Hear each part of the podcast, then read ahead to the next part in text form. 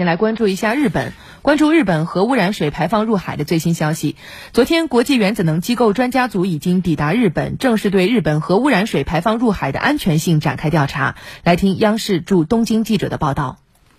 我现在所在的位置呢是福岛县东南部的盘城市，因为渔业资源丰富，整个福岛县十处渔港当中，一半呢都集中在盘城市。不少当地人是担心啊，一旦排海计划正式通过，将对这里的经营造成巨大影响。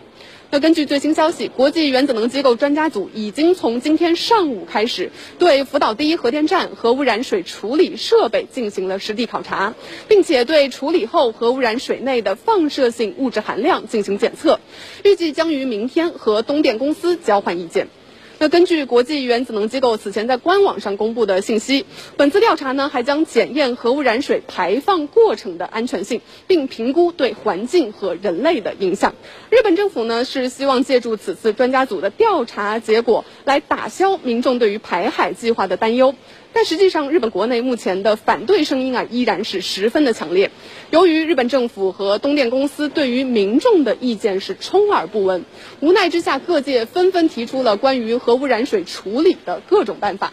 有消息称，今天上午，日本律师联合会及相关的技术人员就已经提交了反对排海计划的意见书，并提议将核污染水和泥沙混合之后，以固态的形式来保管。此外，在日本网络上也已经有近三万五千人联名要求取消排海计划，改为呢将核污染水保存在陆地上，并通过川分离技术进行妥善的处理。